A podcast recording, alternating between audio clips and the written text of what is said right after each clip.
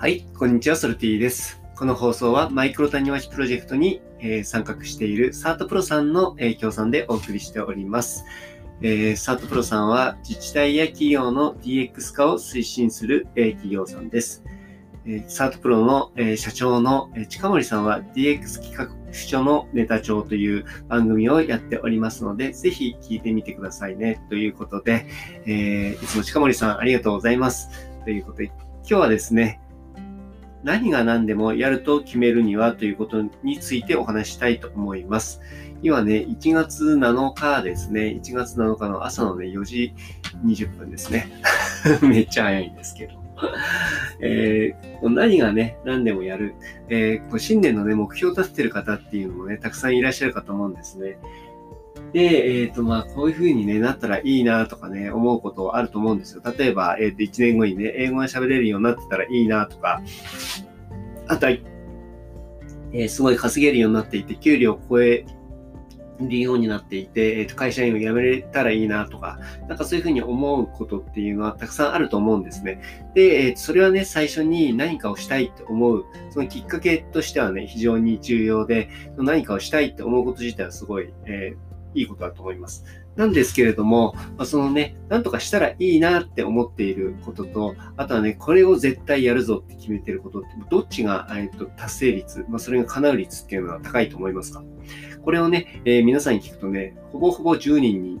対して10人、えーこの決めた方だっていうふうに多分言われるかと思うんですよ。で、えーその答えはね、まさしく当たっておりまして、えー決めるか決めないかっていうところ、全然達成率っていうのが変わってくるんですね。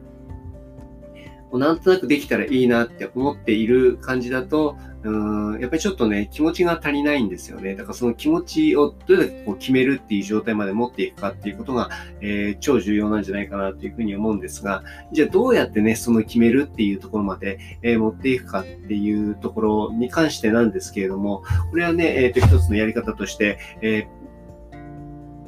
皆さんもね、使っていただけるといいのかなというふうに思うんですが、まずね、えー自分自身がね、こう達成した時のね、えーすごい良かったところをイメージするっていうところがまず一つですね。えーこれ、これできた、できなかったらどうしようとかね、そんなこと全然思わないでね、もう完全にね、もうできているもんだっていうことをイメージするっていうことがまず一つですね。で、それと一方でね、全く逆ですね。全く逆のことで、これが、えーやらなかったこと、えーできなかったことによっての機械損失っていうのがどれだけあるんだろうっていうことをイメージする。その二つを、えーイメージするっていうことですね。で、こう、人ってね、えもちろんその、嬉しいことっていうところも自分の中の衝動としては結構大きいんですけれども、それ以上にですね、その自分が痛みを伴うものっていうことについてっていうのは、えーさらにね、自分を動かす力としては大きいんですね。これは、え4倍の、え影響力っていうのが、プラスのことよりマイナスのことの方が、えー大きく自分に対して影響を及ぼすっていうふうに言われているんですけれども、これはね、えー人がね、え生きていく中で、えまあ、生存し続ける中でね、やっぱりこうマイナスのことに対しての、ね、警戒心っていうのをやっぱり敏感に察知しなきゃいけないので、これはね、えそういうふうにできているんだと思うんですね。なので自分がね、それができなかったことによって、どれだけ機械損失をして、そして、えー痛みを伴うのかっていうところをね、感じたことによってね、えーじゃあやんなきゃっていう気持ちにもなると思うんですよ。で、同時に、これだけできたら、こんなにいい人生に変わっていくっていう両方があるとね、えー自分を犯すことに対して、えー大きな衝動を得られると思うんですね。そして、えーそれを定期的にですね、思い出すことによって、そして、